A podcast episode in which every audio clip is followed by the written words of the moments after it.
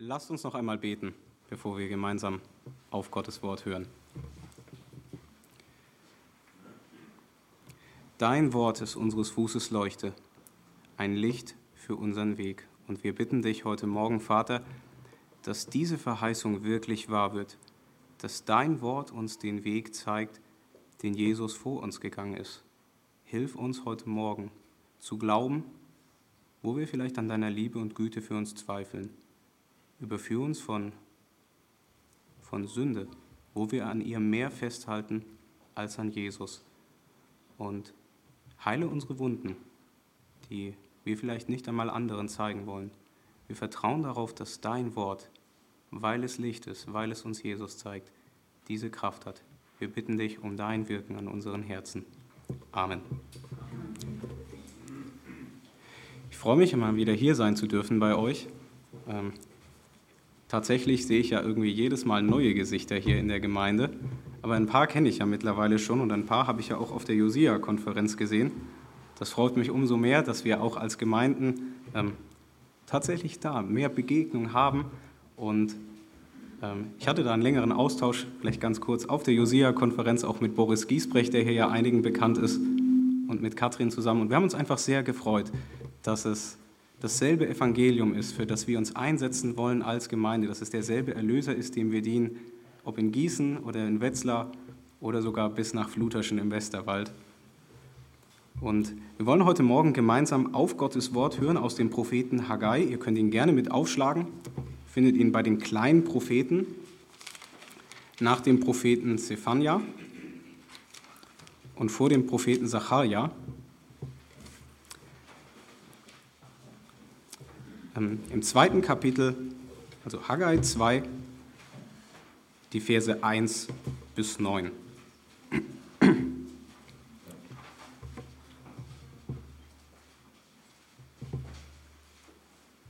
Wir hören Gottes Wort.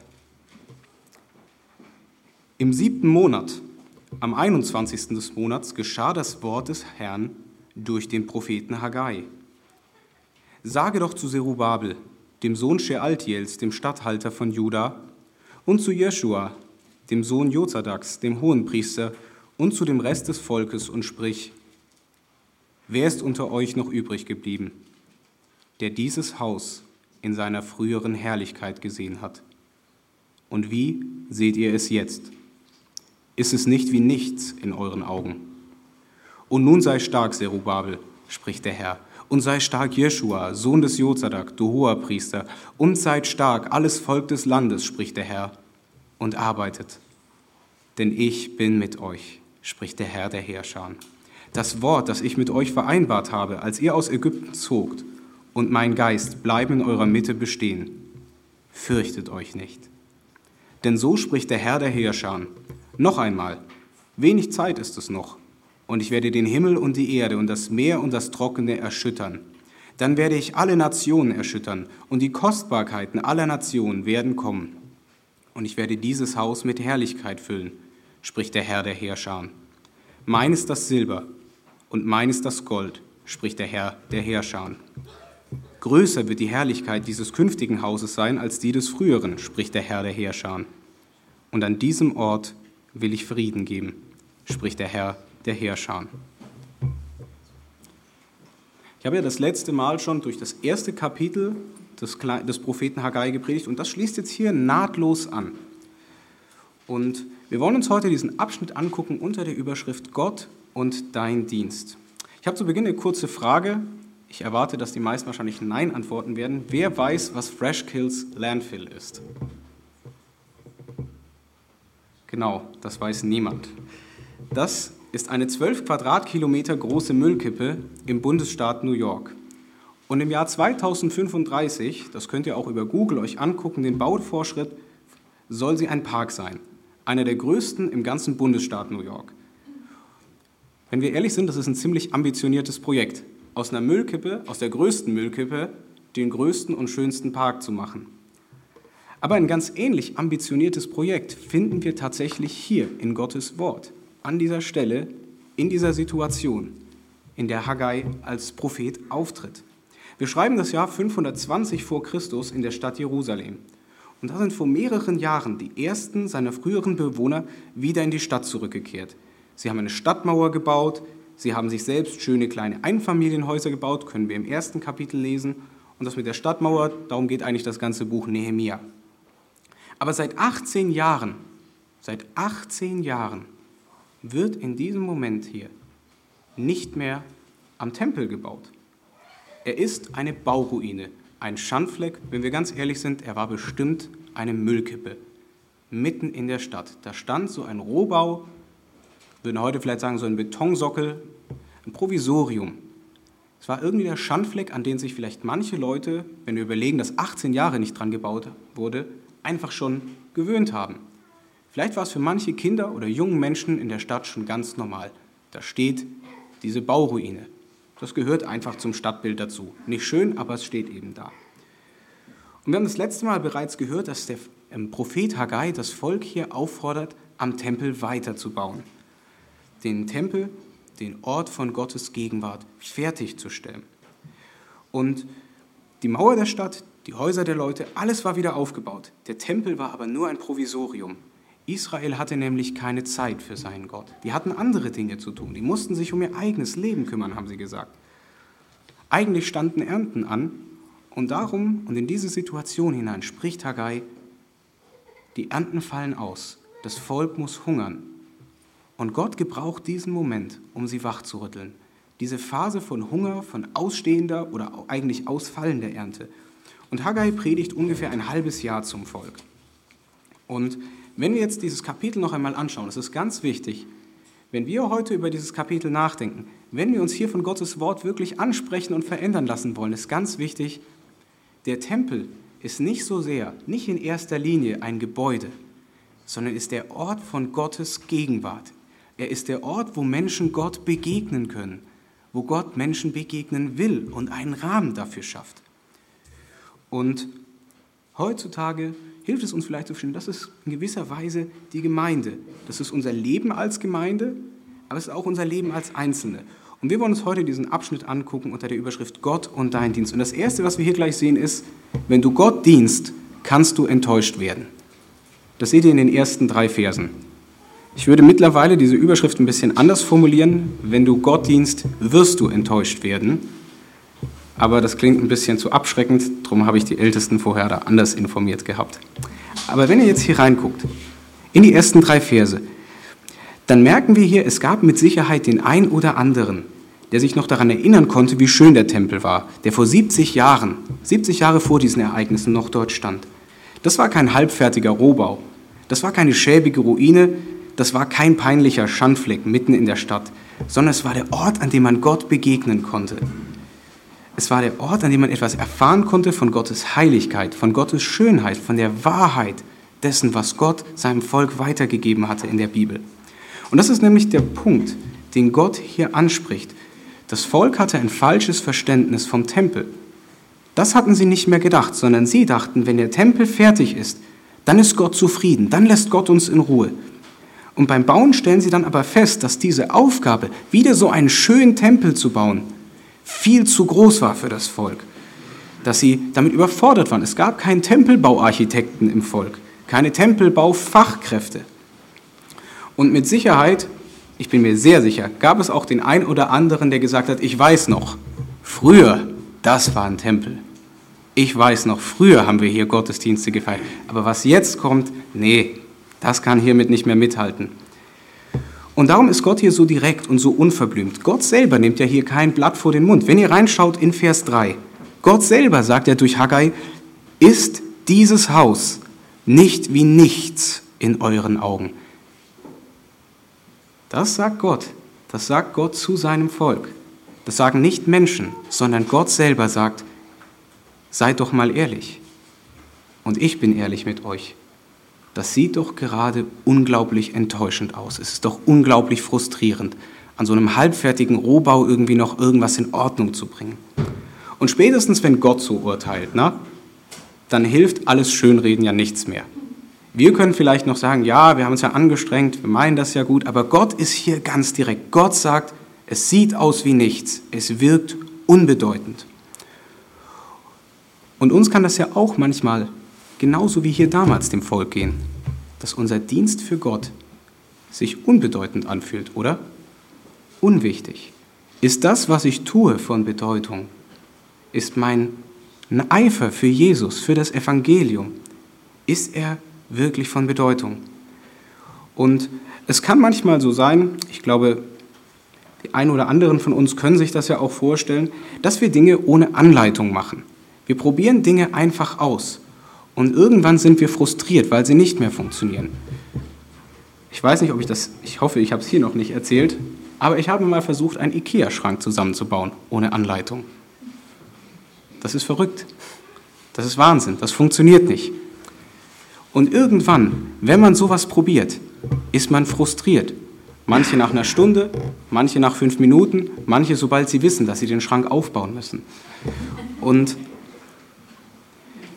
wenn man das probiert, es ohne die richtigen Vorgaben zu machen, dann sind wir frustriert, enttäuscht, vielleicht sogar wütend, weil das Ergebnis auch nicht so aussieht, wie wir uns das erhofft haben.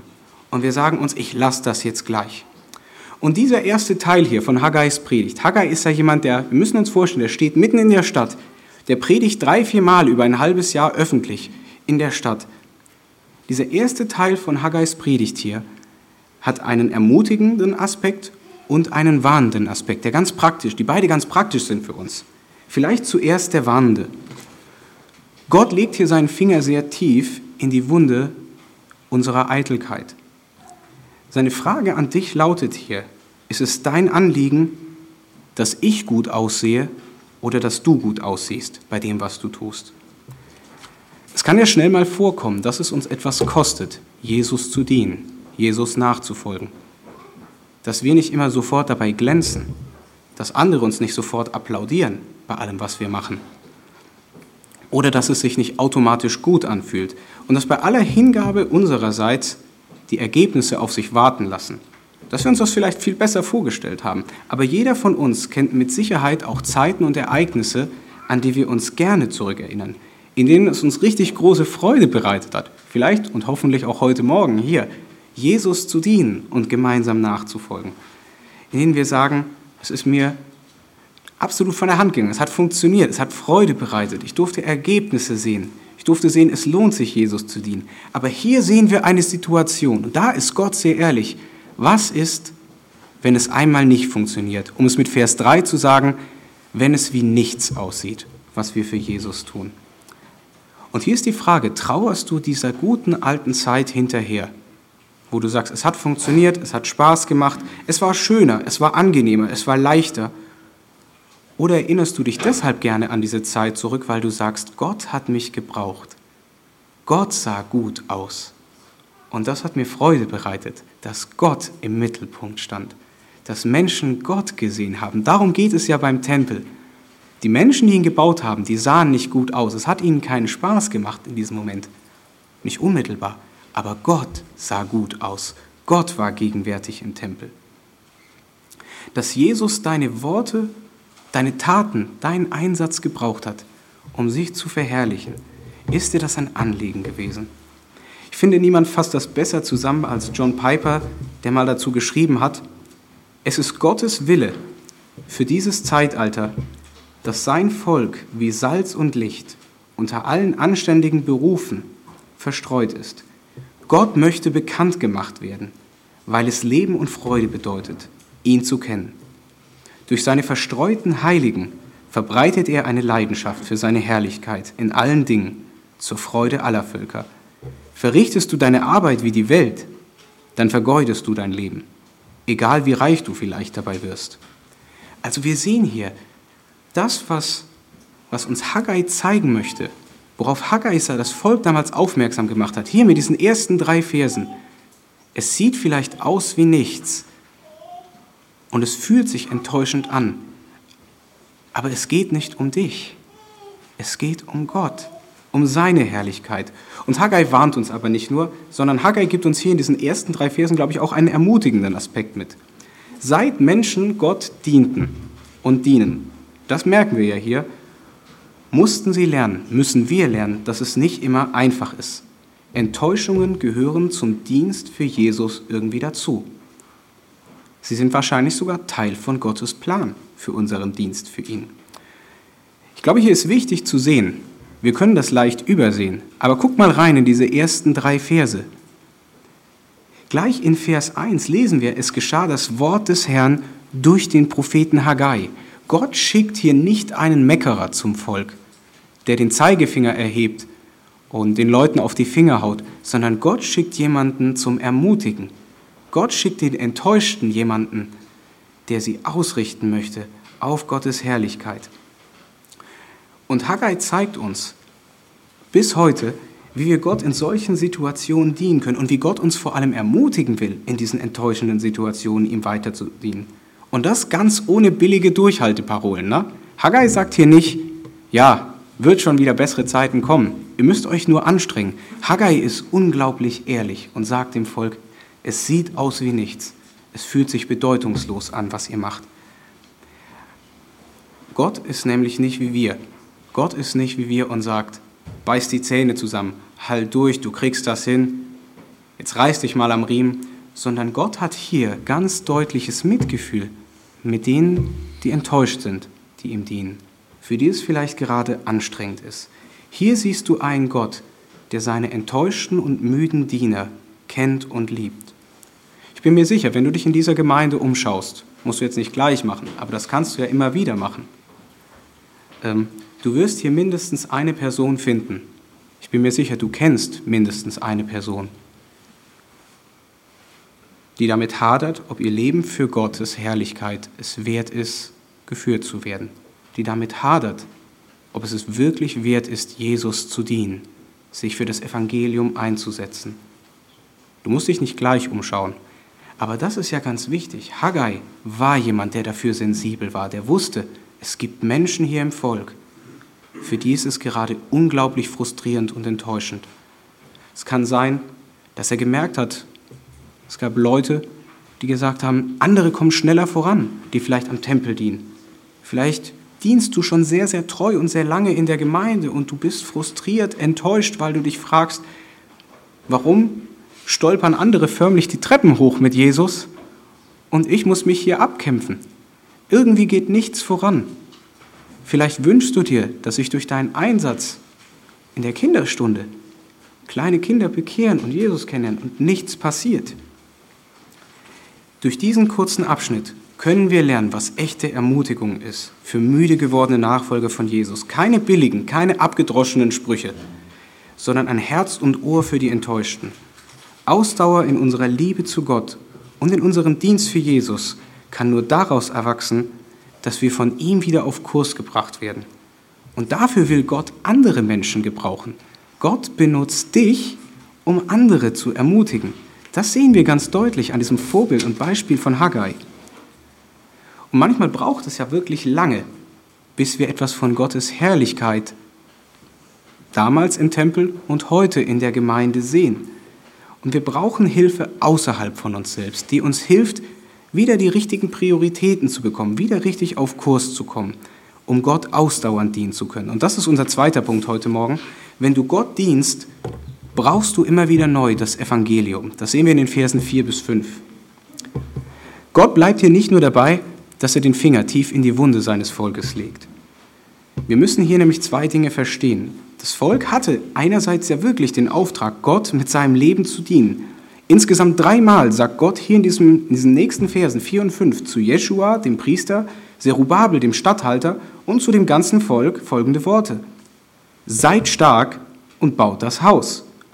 Auf Deutsch gesagt, führt meinen Auftrag aus, den ich euch gegeben habe.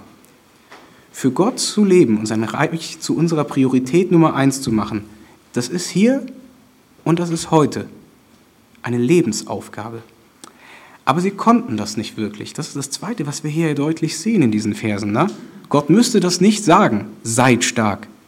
Setzt euch ein, wenn sie es sowieso machen würden, wenn sie es sowieso tun könnten. Ähm, sie wollten das nämlich von der falschen Grundlage aus tun. Und Gott erinnert sie deshalb hier, und das ist ganz wichtig, dass wir das jetzt verstehen, Gott erinnert sie an seinen Bund, den er mit ihnen geschlossen hatte, als er sie aus Ägypten geführt hatte. Er nennt ihn hier einfach nur in diesen Versen das Wort das ich mit euch vereinbart habe, als ihr aus Ägypten zogt. Wenn wir hier von einem Bund in der Bibel lesen, ne, das ist für uns vielleicht ein fremdes Konzept manchmal. Wir würden das nicht so ausdrücken. Und wir denken dann häufig an einen Vertrag, wenn wir von einem Bund lesen. Gott hat einen Vertrag mit seinem Volk geschlossen. So nach dem Motto, Gott sagt zum Volk, ich liebe dich, ich liebe euch, ich habe euch erlöst und als Gegenleistung müsst ihr gehorsam sein. Jetzt müsst ihr auch mal endlich was für mich machen. Das ist ungefähr so, wie wenn du bei Aldi einen Kaufvertrag schließt. Ne? Du gehst mit einem Einkaufswagen rein, du packst eine Menge an Lebensmitteln rein, vielleicht mittlerweile ein bisschen weniger, du zahlst auch mehr Geld als früher, aber du bekommst für eine bestimmte Menge an Geld eine bestimmte Menge an Lebensmitteln. Zwei Seiten eines Deals, eines Geschäfts. Beide Seiten müssen dafür ihren Teil leisten. Aber ein Bund ist kein Vertrag. Ein Bund ist kein Kaufvertrag, kein Geschäft mit Gott. Ein Bund gibt in der Bibel einer Beziehung einen Rahmen.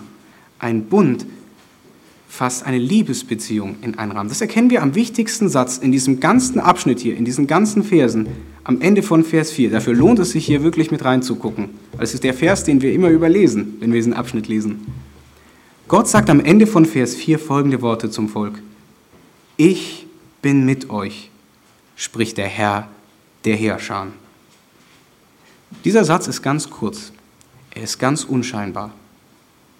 Ich glaube, die meisten von uns würden ihn überlesen, wenn wir diesen Abschnitt lesen. Doch er ist eine perfekte Zusammenfassung, würde ich behaupten, des Evangeliums. Gott sagt zu seinem Volk, ich bin mit euch. Ich bin mit euch. Man könnte auch sagen, ich bin für euch. Ich bin nicht gegen euch. Gott sagt dir, wenn du das hier liest, ich bin mit dir, ich bin für dich. Auch und gerade in den Momenten, in denen du enttäuscht bist, wenn du mir dienst, dann sagt Gott zu dir, ich bin nicht gegen dich, auch wenn es sich gerade so anfühlt. Ich bin uneingeschränkt für dich. Sowas würdest du nie von einem Kassierer bei Aldi hören, wenn du deinen Einkaufswagen durch die Kasse schiebst und deinen Vertrag bei Aldi an der Kasse na, wenn du zahlst oder mit einer EC-Karte bezahlst und durchläufst. Ein Verkäufer bei Aldi, mit dem du einen Kaufvertrag abschließt, würde nie sagen, ich bin für dich, ich liebe dich, ich bin mit dir. Aber Gott sagt dir das, weil Gott einen Bund mit dir geschlossen hat und keinen Vertrag. Und Gottes Bund mit uns, mit der Gemeinde von Jesus, ähnelt dem mit Israel hier in der Bibel, das er aus Ägypten geführt hat. Ne? Er hat uns befreit zu einem Leben für ihn. Nur für uns selbst zu leben oder für andere Menschen, das hat Gott seinem Volk damals klar gemacht. Ne? Wenn, wenn die Israeliten gehört haben, Ägypten, wurden sie daran erinnert. Das war ein Ort, wo man nicht Gott dienen konnte, wo man Gott nicht dienen durfte, wo man Menschen dienen durfte und musste, wo man für sich selber leben musste. Und Gott sagt, Sklaverei bedeutet, unseren eigenen Wünschen oder den Ansprüchen anderer zu dienen. Aber Gott dienen, für Gott leben, bedeutet Freiheit. Gott hat im Gegensatz zu uns ja immer nur gute Absichten mit denen, die ihm dienen. Wenn andere uns helfen, wenn wir andere fragen, ob sie uns helfen können oder uns sogar bedienen, dann haben wir nicht immer reine, nicht immer perfekte Motive. Aber hier siehst du einen Gott, der nur gute Absichten hat mit denen, die ihm dienen. Gott beutet nicht aus, Gott versklavt nicht, Gott rettet und verändert Menschen. Gott will dich verändern durch Dienst, weil er mit dir einen Bund geschlossen hat. Und wenn du dich heute Morgen fragst, wie und wo hat Gott diesen Bund mit mir geschlossen, dann zeig Gott zum Kreuz von Jesus und sag dir, da habe ich durch Jesus Christus, meinen Sohn, mit dir einen Bund geschlossen.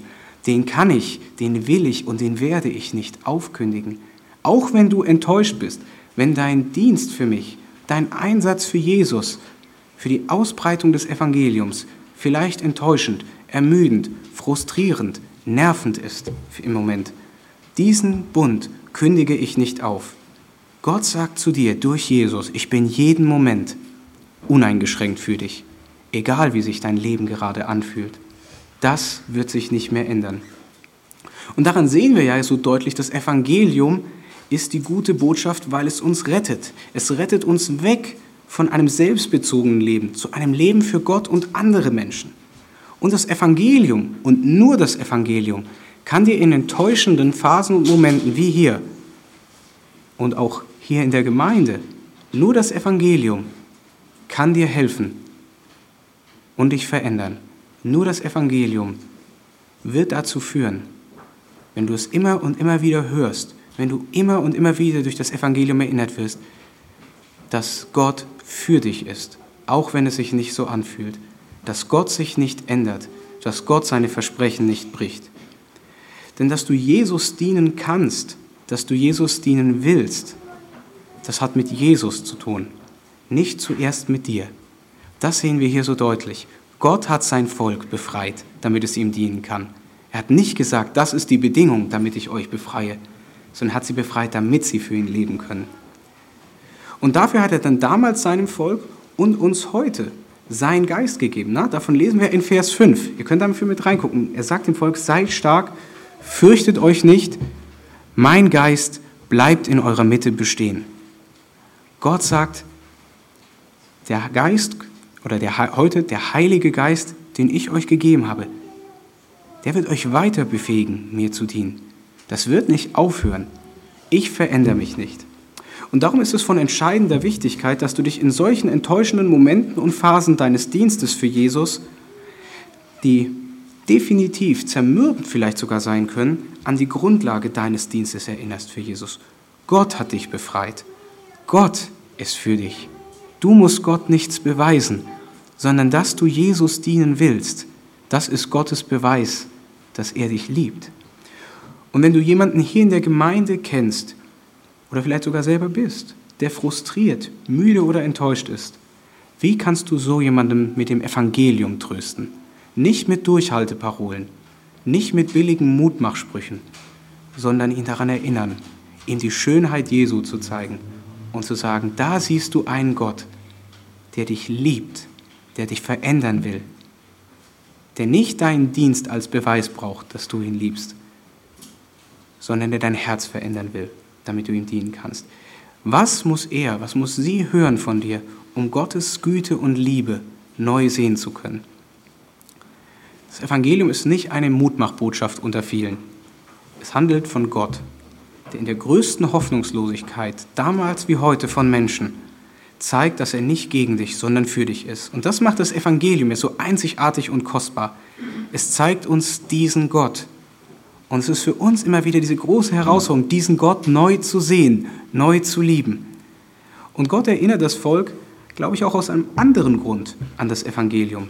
Die Menschen um sie herum sollten sehen, dass der Gott, dem sie dienen, der Gott, an den sie glauben, der Gott, für den sie den Tempel bauen, dass dieser Gott anders ist als Menschen sich Gott vorstellen. Gott ist nicht, der Gott der Bibel ist nicht wie die Götter, die sich Menschen ausdenken, die nur von den Menschen nehmen und wenn sie gut gelaunt sind, vielleicht auch mal was geben. Und das hat sich bis heute nicht geändert. Alles, wofür Menschen leben, verbraucht sie irgendwann, wird sie zerstören. Aber für Gott zu leben bedeutet wirklich Leben. Das sehen wir hier so deutlich. Den Tempel zu bauen hat bedeutet, einem Gott zu dienen, der es wert ist, ihn zu kennen. Und dieser Gott geht hier und geht bis heute immer uneingeschränkt in Vorleistung den Menschen gegenüber, die ihn lieben wollen.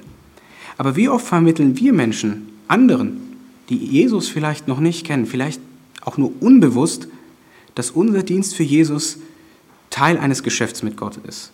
So nach dem Motto, dass wir vielleicht sagen, Gott will das eben von mir oder das gehört sich eben so als Christ, dass man dient, dass man eben andere liebt, das muss ich halt machen. Hier sehen wir, dass wir Menschen uns Gott so vorstellen, aber dass Gott nicht so ist. Hier sehen wir einen Gott, der es wert ist, gekannt und angebetet zu werden. Darum musste es diesen Tempel geben. Darum muss es die Gemeinde geben in dieser Welt, damit diese Welt einen Gott kennenlernen kann, der nicht ist, wie die Menschen sich Götter vorstellen, sondern der wirklich anbetungs- und liebenswürdig ist. Aber heute wird Gott ja nicht mehr nur an einem Ort, in Jerusalem im Tempel angebetet, sondern überall, wo Menschen ihn lieben und nicht anders können, als zu erzählen, wer Jesus ist. Und du es Jesus nicht ausdauernd und wirklich dienen können, seinen Namen bekannt machen können unter den Menschen, die ihn nicht kennen, wenn du nicht immer wieder neu erfrischt und ausgerichtet wirst durch das Evangelium, wenn du nicht immer wieder die ganz einfachen Grundlagen dessen hörst, wie Gott eigentlich angefangen hat, dich zu retten, dich zu verändern, dein Herz zu verändern.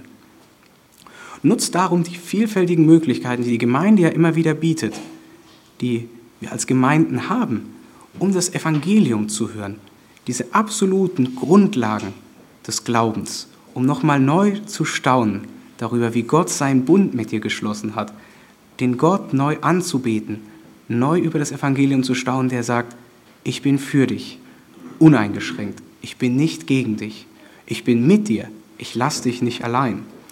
Nutz diese Möglichkeiten, ob das in der Kinderstunde, im Hauskreis oder eben auch vor allem im Gottesdienst ist, um tiefer vom Evangelium ergriffen zu werden. Das ist das Einzige, was dir helfen kann und wird, um Jesus zu dienen. Aber wenn wir Gott ausdauernd dienen wollen, fragen wir vielleicht auch ganz berechtigt nach Gottes Ziel mit unserem Dienst. Wenn wir schon gehört haben, dass es nicht so ist, dass wir Gott etwas beweisen müssen. Und das führt uns zum dritten und letzten Punkt in diesem Abschnitt. Wenn du Gott dienst, brauchst du seinen Blick auf die Gemeinde. Das ist vielleicht sogar der wichtigste dieser drei Punkte. Das sehen wir in den Versen 6 bis 9. Wenn du Gott dienst, brauchst du seinen Blick auf die Gemeinde. Wenn ihr diese Verse anschaut, die Verse 6 bis 9, dann müssen wir uns klar machen, das sagt er zu einem Volk, das darüber klagt, dass der alte Tempel viel schöner war. Dass der Tempel, den sie jetzt bauen, und da ist Gott und da sind sie ehrlich, ein Schandfleck ist. Und Gott sagt diesen Menschen, der nächste Tempel, an dem ihr jetzt gerade baut, der wird noch viel schöner als der alte, dem ihr hinterher trauert. Das sagt er den Leuten, die vor der Rohbau-Ruine mitten in Jerusalem stehen. Und Gott benutzt hier Worte wie Kostbarkeiten, Gold und Silber in den Versen 7 und 8. In Vers 6 kündigt Gott ja sogar an, wenn ihr mit reinguckt, dass der Tempel weltweit wahrgenommen wird. Ne? Er sagt noch einmal, wenig Zeit ist es noch. Ich werde den Himmel, die Erde, das Meer und das Trockene erschüttern. Also Gott sagt, das wird weltweite Auswirkungen haben. Dieser Tempel, dieser Schandfleck mitten in Jerusalem, die ganze Welt wird wahrnehmen, dass es diesen Tempel gibt. Und Gott wird durch ihn den Himmel, die Erde, alles erschüttern. Und wir lesen dann sogar noch in Vers 9, dass es ein Ort des Friedens sein wird, wo Gottes Friede sichtbar ist. Ich finde, das klingt schon beinahe wie Werbung, die Gott hier macht. Wie so ein billiges Werbeversprechen könnten wir sogar sagen. Gott versucht dem Volk vielleicht den Tempel irgendwie schmackhaft zu machen und sie doch noch zu überreden, am Tempel weiterzubauen. Aber ich glaube, wenn wir das so lesen, dann lesen wir an dem vorbei, was Gott dem Volk sagen möchte. Ich glaube, wichtig hier in diesen letzten drei Versen ist, was Gott zweimal sagt. Einmal in Vers 7 und einmal in Vers 9. Er sagt, dass er seine Herrlichkeit der Welt durch den Tempel zeigen wird. Das ist das Entscheidende. Es geht Gott nicht darum, dass der Tempel jetzt endlich mal fertig gebaut wird, sondern das Ziel, das Gott damit verfolgt, mit dem Tempel. Gott sagt, ich will der Welt meine Herrlichkeit durch den Tempel zeigen. Und darum ist es für uns wichtig zu verstehen, was Herrlichkeit eigentlich bedeutet. Ne? Es ist ein biblisches Wort. Kaum einer von uns wird das wahrscheinlich so mal im Alltag benutzen. Und wir tun uns vielleicht manchmal schwer. Und ich glaube, die beste Erklärung für Herrlichkeit ist zu sagen, jemand steht mit offenem Mund da und kann eigentlich nur noch ein Wort sagen. Wow. Das bedeutet Herrlichkeit. Und wenn Gott hier von seiner Herrlichkeit spricht, dann meint er damit, Menschen sehen seine Herrlichkeit, ihn selber, wie er ist. Sie stehen vor ihm mit offenem Mund und können nur noch Wow sagen, können nur noch anbeten, staunen über Gott. Und das führt uns zum Kern der Sache. Gott will durch den Tempel die Menschen ins Staunen versetzen. Und damit Gottes Volk ihm ausdauernd dienen kann, damit es diesen Tempel bauen kann, damit irgendwann Gott die Menschen ins Staunen über sich selbst versetzen kann, gewährt er hier ihnen so einen kleinen Blick hinter die Kulissen der Weltgeschichte. Die Propheten, zu denen ja auch Haggai gehört, sie zeigen uns vielleicht, ich schätze mal in fünf bis vielleicht acht Prozent, lass es zehn sein, in fünf bis zehn Prozent der Fälle zeigen sie uns etwas über die Zukunft. In 90 Prozent eigentlich mehr über die Gegenwart damals. Aber hier kriegen wir so einen Blick hinter die Kulissen. Hier bekommen wir mal einen Blick in die Zukunft. Und wir müssen uns diese Fälle wenn die Propheten den Menschen einen Blick in die Zukunft gewährt haben, so vorstellen, wie der Blick durch eine Milchglasscheibe. Ne? Ich glaube, jeder weiß, was das ist, oder? Perfekt. Sie schauen durch eine Milchglasscheibe, Sie sehen durch dieses trübe Glas, was dahinter liegt. Sie sehen ungefähr, was kommt. Sie wissen ungefähr, was passiert und Sie versuchen das mit den Worten, mit den Bildern, die Sie haben, die Sie kennen, die Ihnen Gott auch schon offenbart hat, irgendwie in Worte zu fassen. Und Haggai schaut durch eine Milchglasscheibe. Und um es vorwegzunehmen, so schön, so besonders, so einzigartig, wie Gott hier den Tempel beschreibt, ist er nicht geworden. Dieser Tempel war ein ganz kleiner Tempel, der keine weltweiten Auswirkungen hatte. Wir lesen auch hier davon, dass die ganzen Völker, von denen Gott in Vers 7 spricht, scheinbar zu diesem Tempel kommen. Aber zu diesem Tempel sind keine Völker gekommen. Da hat keiner seine Schätze hingebracht. Dieser Tempel war klein und unbedeutend. Aber wir sehen dann ganz deutlich, wenn wir in das Neue Testament schauen, gewissermaßen so einen Rückblick. Wir schauen nach hinten und Haggai schaut nach vorne. Und das, was in der Mitte liegt, das ist das, was Haggai meint. Und im Neuen Testament sehen wir, dass die Gemeinde der letztendliche, der weltweite Tempel Gottes ist. Die Gemeinde ist der Ort, an dem Gott gegenwärtig ist, um Menschen zu begegnen, damit sie zu ihm kommen, ihn lieben, ihn anbeten und sich von ihm verändern lassen. Sie ist die Gemeinschaft der Jünger Jesu, durch die Gott der Welt seine Herrlichkeit zeigen möchte. Und die Gemeinde, und wir wollen das ja manchmal fast schon nicht glauben, ne? die Gemeinde ist voller Schätze, nicht Silber und Gold, sondern sie ist voller Menschen aus allen Nationen, aus allen Gesellschaftsschichten, aus allen Altersgruppen und so weiter. Und diese Menschen sind kostbar, weil Gott das Wertvollste eingesetzt hat, was er hatte, seinen Sohn. Und die Gemeinde ist einzigartig, sie ist kostbar und wertvoll. Gott hat sie erwählt, der Vater. Jesus hat sie teuer erkauft und der Heilige Geist hält sie zusammen und macht sie Jesus ähnlich. Und das ist Gottes Blick auf die Gemeinde. Sie ist einzigartig, sie ist kostbar, sie ist der Tempel, den Gott gebrauchen will, um dich und um die Welt zu verändern. Aber wenn wir ehrlich sind, tun wir uns ja manchmal sehr schwer damit, die Gemeinde für einzigartig, schön und kostbar zu halten. Du musst das jetzt nicht laut sagen, aber Wahrscheinlich geht das manchen auch immer mal wieder durch den Kopf. Da schließe ich mich auch ein.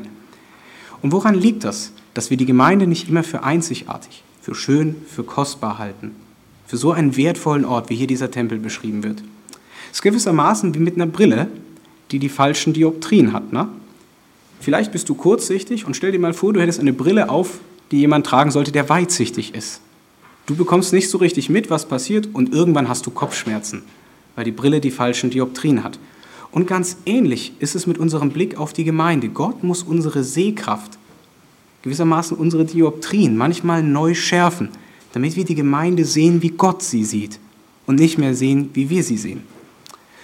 Und wenn du hier hörst, dass die Herrlichkeit Gottes durch die Gemeinde sichtbar wird, dann schaust du dich vielleicht manchmal im Leben, auch der Immanuel-Gemeinde Westerwald, um und fragst dich, wo bitte ist hier Gottes Herrlichkeit?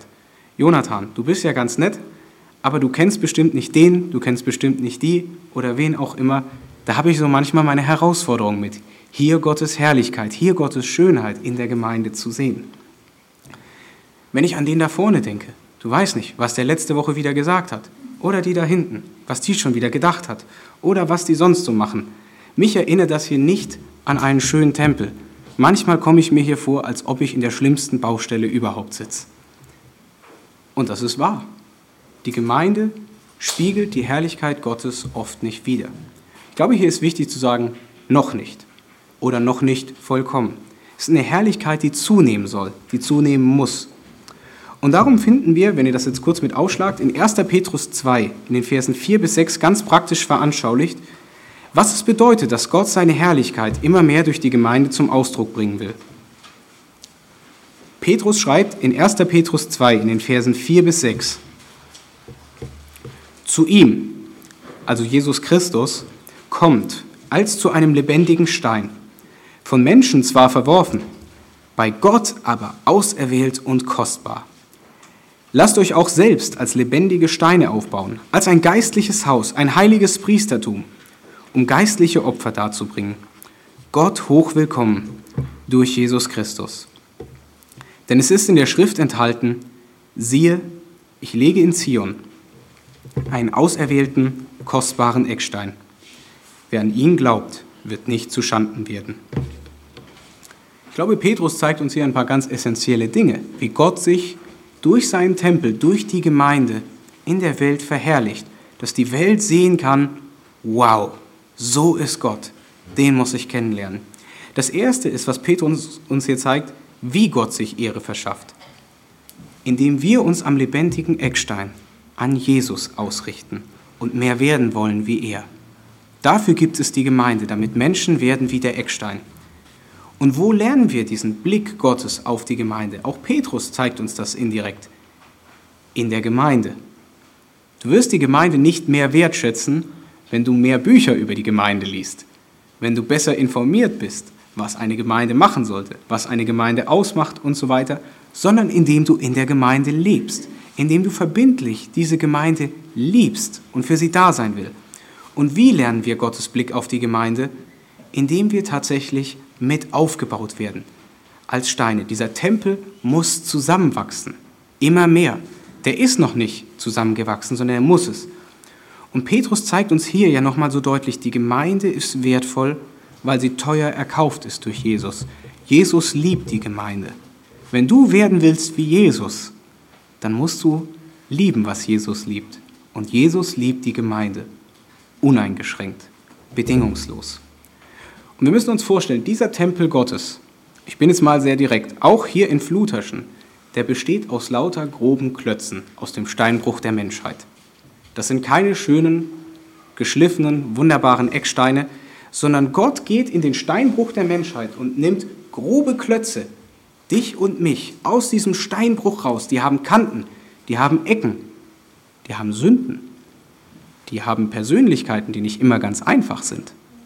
Und Gott nimmt diese groben Klötze, diese Steine und fügt sie in seinen Tempel ein, um der Welt seine Herrlichkeit zu zeigen. Und das tut er, indem diese Steine immer mehr aussehen werden wie Jesus und weniger wie sie selbst. Und diese Herrlichkeit wird immer deutlicher sichtbar, je mehr wir uns am Eckstein ausrichten und indem du dich am Eckstein ausrichtest. Dafür gebraucht Gott dann aber auch wieder die anderen groben Klötze hier. Also ihr müsst mir verzeihen, wenn irgendwer sich hier auf den Fuß getreten fühlt, aber wir sind alle grobe Klötze. Und Gott gebraucht dich, einen groben Klotz für den anderen groben Klotz, den einen groben Stein für den anderen groben Stein, damit wir uns mehr am Eckstein ausrichten, damit wir mehr werden wie der Eckstein, mehr verstehen, wer Jesus ist. Und diese groben Klötze führen sich alle irgendwie gegenseitig durch Gottes Geist zu Jesus, dem Eckstein, und werden immer mehr wie Jesus. Wichtig hier ist wirklich, Petrus schreibt nicht an einen einzelnen Christen. Petrus schreibt hier an die ganze Gemeinde. Und er benutzt diese Sprache aus dem Alten Testament und sagt, bringt Opfer da. Man könnte hier auch einfach sagen, dient Gott gemeinsam. Setzt euer Leben für Jesus gemeinsam ein, um Gottes Herrlichkeit bekannt zu machen in der Welt. Wenn du also mehr werden willst wie Jesus, wenn du Jesus entschieden und hingegeben dienen willst, dann brauchst du diese Gemeinde dafür. Dann brauchst du die anderen groben Klötze, auch wenn die dir manchmal vielleicht zu eckig, zu kantig sind. Wenn es hier vielleicht welche gibt, mit denen du besser kannst als mit anderen. Aber Gott gebraucht seine ganze Gemeinde und dieser Tempel wächst mehr und mehr zusammen. Und die Welt soll genau das sehen. Haggai schreibt ja in Vers 9, an diesem Ort will ich Frieden geben, spricht der Herr der Herrscher. Und heute ist das vielleicht wichtiger denn je. Sieht diese Welt in der Gemeinde nicht sündlose, nicht perfekte, nicht vollkommene Menschen, aber Menschen, die sich von Gottes Frieden verändern lassen. Menschen, die verschieden sind, aber zusammen leben wollen, Jesus gemeinsam dienen wollen. Das sieht bei jedem von uns vielleicht auch ein bisschen anders aus. Wenn du älter bist, kannst du durch dein Vorbild und Wissen andere zu Jesus, dem Eckstein, führen.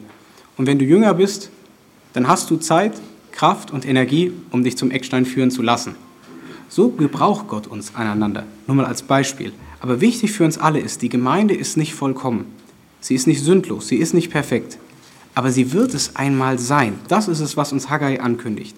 Es wird nämlich einen Tag geben, an dem werden wir keinen Grund mehr haben, uns über andere, über uns selber, über ihre Sünde und unsere Sünde zu ärgern und sagen, ich sehe hier keine Herrlichkeit in der Gemeinde. Es wird einen Tag geben, von dem spricht Haggai am Ende seines Buches, an dem wird der Nachfahr von Zerubabel, hat er gesagt, wiederkommen. Und das war Jesus und das wird Jesus sein. Und die Schönheit und Herrlichkeit Gottes wird in der Gemeinde für alle Menschen auf der ganzen Welt sichtbar sein. Das ist der Tag, auf den alle hinleben, die an Jesus glauben, auf den die Gemeinde hinlebt. Und bis zu diesem Tag müssen wir lernen, Gottes Herrlichkeit in der Gemeinde zu sehen. Wir müssen lernen, die Gemeinde zu lieben, auch wenn wir die Herrlichkeit Gottes noch nicht sehen. Denn die Gemeinde ist kostbar für Jesus. Jeder einzelne dieser groben Klötze, links, rechts, vor und neben dir, das sind grobe Klötze, die einmal aussehen sollen wie der Eckstein. Dafür lebst du in dieser Gemeinde, dafür dienst du in dieser Gemeinde. Und das soll diese Welt von der Gemeinde sehen und lernen. Denn jeder, der an Jesus glaubt, wird einmal aussehen wie Jesus der Eckstein. Was bleibt uns also hier übrig zu sagen? Manchmal geht es uns ja ähnlich wie bei dem Beispiel, was ich vorhin genannt hatte, wie mit Fresh Kills Landfill. Eine riesige, überdimensional große Müllkippe.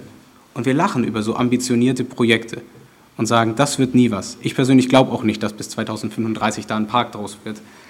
Aber die Gemeinde, sie ist genauso ein Bauprojekt Gottes.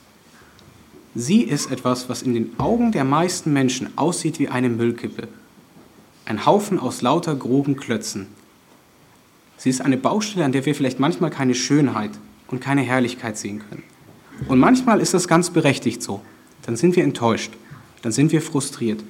Und darum gebraucht Gott in solchen Momenten immer wieder neu das Evangelium, damit wir Jesus ausdauernd dienen können.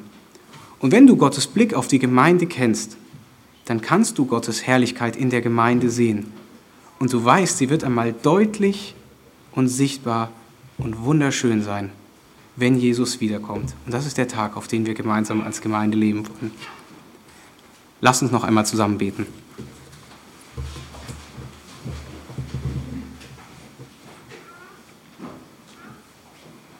Vater, wir danken dir dafür, dass die Gemeinde nicht zuerst unser, sondern dass sie dein Bauprojekt ist. Dass sie ein Tempel ist, den du aus verschiedenen Menschen zusammengeführt hast. Und wir bitten dich, schenk uns vor allem deinen Blick auf die Gemeinde.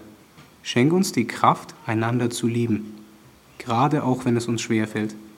Und wir bitten dich, gebrauche uns, um dieser Welt deine Herrlichkeit zu zeigen, die Herrlichkeit Jesu, die sie nicht kennt, die sie nicht einmal sucht, die sie aber mehr als alles andere braucht. Amen.